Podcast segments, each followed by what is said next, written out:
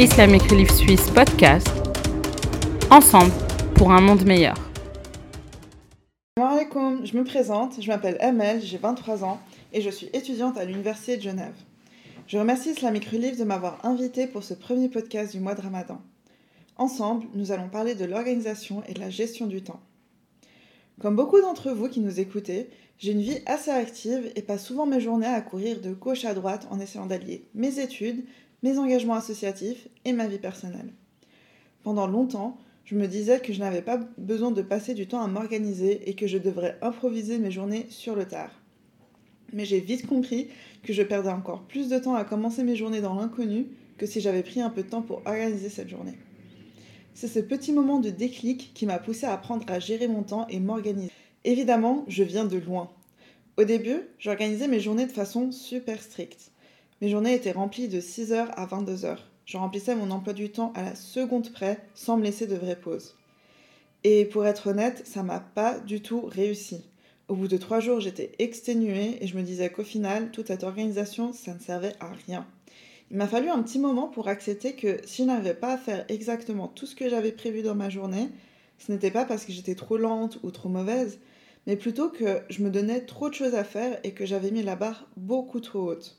Du coup, je me suis remise une nouvelle fois devant mon planning de la semaine en gardant en tête que je devais être indulgente avec moi-même. Oui, on a des beaux projets, oui, on a des super ambitions, mais c'est pas en se suffoquant qu'on va y arriver. Une chose qui m'a beaucoup aidée était de déterminer ça me prenait combien de temps pour faire une tâche. Ça peut être n'importe quelle tâche. Mon ménage, mes lectures pour mes études, mes lectures personnelles et autres. J'utilisais alors la technique Pomodoro. Le principe de cette technique est de se concentrer pendant une période, généralement 25 minutes, puis prendre 5 minutes de pause. J'utilisais cette technique avec l'application gratuite Focus To Do. Ça me permettait de faire une pierre deux coups. L'application utilise la technique Pomodoro et ça me permet de noter et minuter mes tâches. Une fois que j'ai estimé combien de temps me prenaient mes tâches, je pouvais savoir ce que je pouvais faire en dehors de mes heures de cours sans me suffoquer, mais tout en étant efficace. Par contre, j'ai rapidement appris que même si je fixe tout ce que j'ai à faire pendant ma semaine en prenant en compte mes pauses, mon temps pour moi et les tâches que je pouvais faire, il y a des choses que je ne contrôle pas vraiment. Par exemple, il se peut qu'un jour je sois trop fatiguée et qu'une tâche me prenne plus de temps que prévu, que j'ai un imprévu ou tout autre aléa de la vie. Mais j'ai dû alors me mettre en tête que je devrais me prévoir une marge. Et au final, si cette marge n'est pas nécessaire, c'est toujours du temps que je peux me consacrer ou du temps pour prendre de l'avance sur ce que j'aurai à faire le lendemain. J'ai alors refait toute mon organisation en prenant en compte ce que je vous ai expliqué et en gardant en tête mes buts à long et court terme. Mes buts à long terme, c'était plutôt en rapport avec mes études, alors que mes buts à court terme, c'était surtout par rapport à ma spiritualité. Je trouve que c'est important de consacrer du temps à ta spiritualité.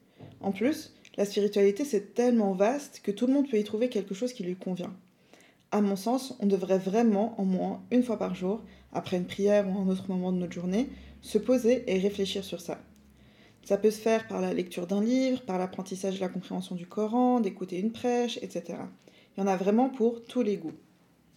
Ces moments spirituels permettent de mettre de côté notre fast life et de se concentrer sur nous-mêmes et de se déconnecter de ce qui nous entoure. À titre personnel, c'est quand j'ai insisté à me consacrer ces moments que j'ai beaucoup développé mes rapports avec le divin. Et pourtant, ça représente juste quelques minutes supplémentaires à ma pratique quotidienne. Ça a vraiment fait la différence. Donc, quand j'organise ma journée, je fais attention à laisser de la place tant pour mes moments spirituels dont j'ai vraiment besoin que des autres moments qui se rapportent plus aux études et à mes activités associatives.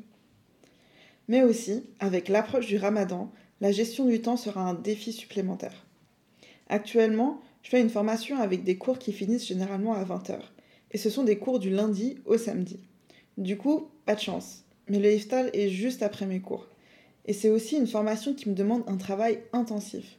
Il va falloir que je sois ingénieuse pour gérer mes journées et assurer mes études tout en profitant du mois de Ramadan. Étant donné que j'ai mon horaire de cours pour le mois prochain, je vais voir semaine par semaine comment je vais organiser mon mois. Un autre outil que j'ai décidé d'utiliser, c'est le planning Ramadan d'Islamic Relief, que j'ai téléchargé directement sur leur site. On a tous des objectifs différents pendant le Ramadan. Certains voudront lire le Coran en entier, d'autres vont préférer se focaliser sur l'apprentissage de la religion, etc. Il n'y a pas une seule manière de passer ce mois de ramadan, mais on devrait tous se fixer des objectifs pour profiter au maximum de ce mois et en sortir encore meilleur.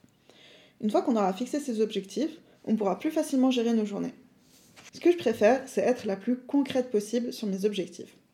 Par exemple, si je veux lire le Coran en entier pendant ce mois, j'essaie de voir combien de pages je devrais lire par jour et estimer le temps que ça va me prendre avec mon application Focus To Do. Comme ça, je regarde directement sur mon planning et je peux facilement placer ce moment spirituel dans ma journée. Et comme j'ai des journées qui seront plus chargées que d'autres, je saurai aussi quel jour je peux lire plus et quel jour je ne pourrai pas lire beaucoup. Grosso modo, vu que le ramadan arrive tout bientôt, j'ai réfléchi à ma journée de semaine idéale. Je voudrais me réveiller 20 à 30 minutes avant le fajr pour pouvoir faire mes réserves pour la journée. Ça ne prend généralement pas autant de temps pour manger et boire. Donc j'ai consacré une partie de ce temps à la lecture de quelques versets du Coran avant la prière. Comme je vous l'ai dit, je finis souvent mes cours tard, mais je commence aussi dans l'après-midi.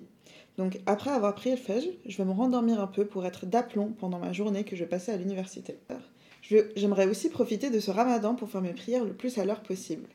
Du coup, je vais attention à organiser mes moments d'études autour de mes heures de prière. Vu que je ferai plus de pause café, je pourrais investir plus de temps dans ce moment spirituel pour me ressourcer. La journée passe et le mariage approche. Malheureusement, je serai à l'université. Donc je vais prévoir un petit quelque chose pour rompre mon jeûne et je devrais attendre de rentrer pour manger mon repas du soir. D'habitude, même rentré après les cours, je continue mes révisions mais j'aimerais cette fois introduire une nouvelle habitude dans ma routine.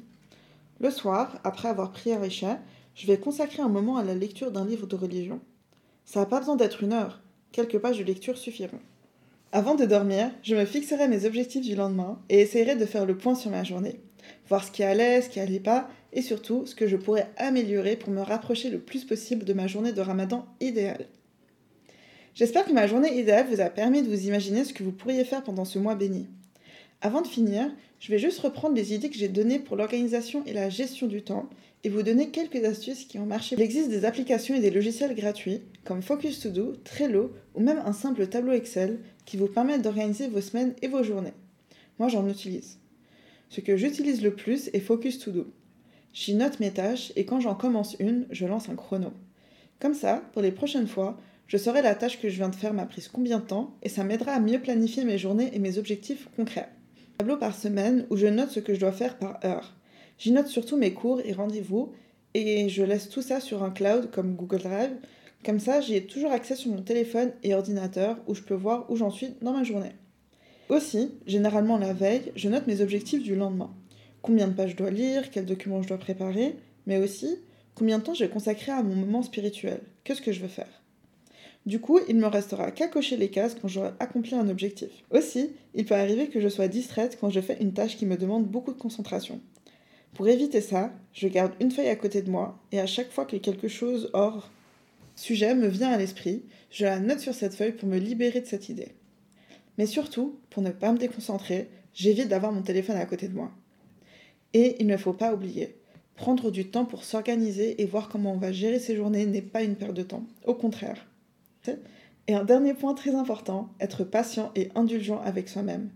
On a chacun notre rythme et il faut adapter son emploi du temps à sa propre personne. Voilà, j'espère que tout ça a été clair et vous avez été utile. Et bien sûr, je vous souhaite à tous un très bon ramadan.